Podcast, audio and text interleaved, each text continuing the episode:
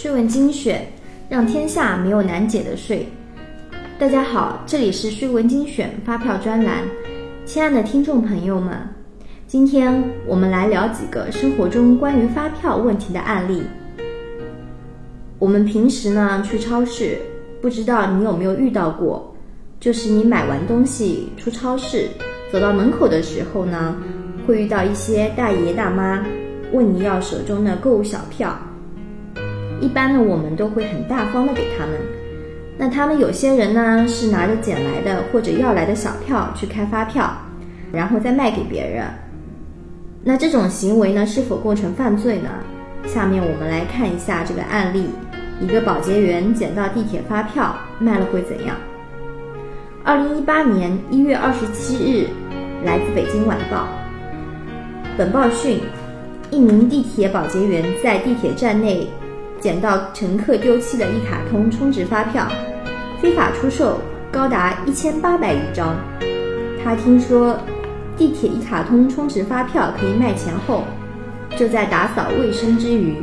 在地铁站内的垃圾桶各个角落里捡拾乘客丢弃的北京市政交通一卡通充值专用发票。积少成多以后呢，很快就积攒了上千余张发票。二零一七年六月，谢某某在北京市海淀区上地城铁站，以一千一百元的价格将这些积攒的发票出售给他人，不料被民警当场抓获。经北京市海淀区检察院近日提起诉讼后，最终被海淀区法院认定涉嫌非法出售发票罪，获刑十个月。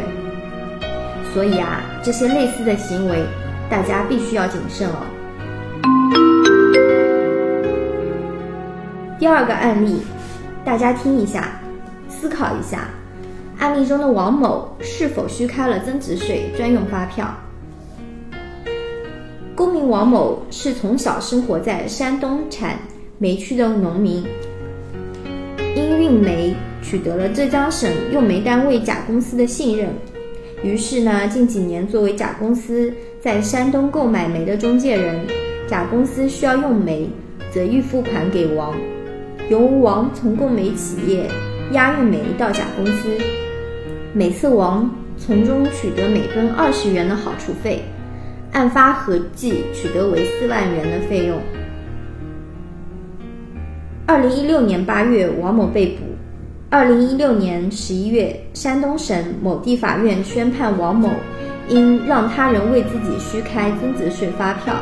构成虚开增值税发票罪。判处三年有期徒刑，罚金二十万元人民币。法发一九九六三十号最高人民法院关于适用全国人民代表大会常务委员会关于惩治虚开、伪造和非法出售增值税专用发票犯罪的决定的若干问题的解释，具有下列行为之一的，属于虚开增值税专用发票。一，没有货物购销或者没有提供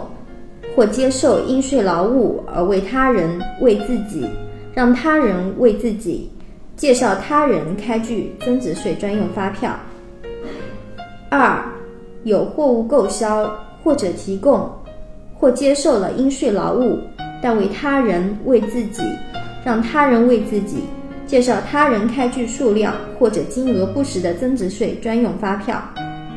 三、进行了实际经营活动，但让他人为自己代开增值税专用发票，虚开税款数额达到一万元以上的，或者虚开增值税专用发票，使之国家税款被骗取五千元以上的，应当依法定罪处罚。礼品支出需缴纳哪些税？山东青岛地税。莱西市某设计院成立于一九九五年八月，注册资本为人民币一百万元，经营地址是兰溪市烟台路八十八号，注册类型为其他内资企业，主营规划设计，按资质证书核定的范围经营，该单位二零一一年度在经营过程中购买实物礼品赠送外单位个人，支出金额共计四万八千七百四十五元。二零一二年礼品支出金额共计两万五千元。根据国税函二零零零五七号规定，该单位应补扣补缴二零一一年个人所得税九千七百四十九元。二零一二年个人所得税五千元，罚款金额为七千三百七十四点五元。财税二零一一五十号，财政部、国家税务总局关于企业促销展业赠送礼品有关个人所得税问题的通知。第二条第二项规定，企业在年会、座谈会。庆典以及其他活动中，向本单位以外的个人赠送礼品，对个人取得的礼品所得，按照其他所得项目，全额适用百分之二十的税率缴纳个人所得税。那么本单位员工抽奖呢？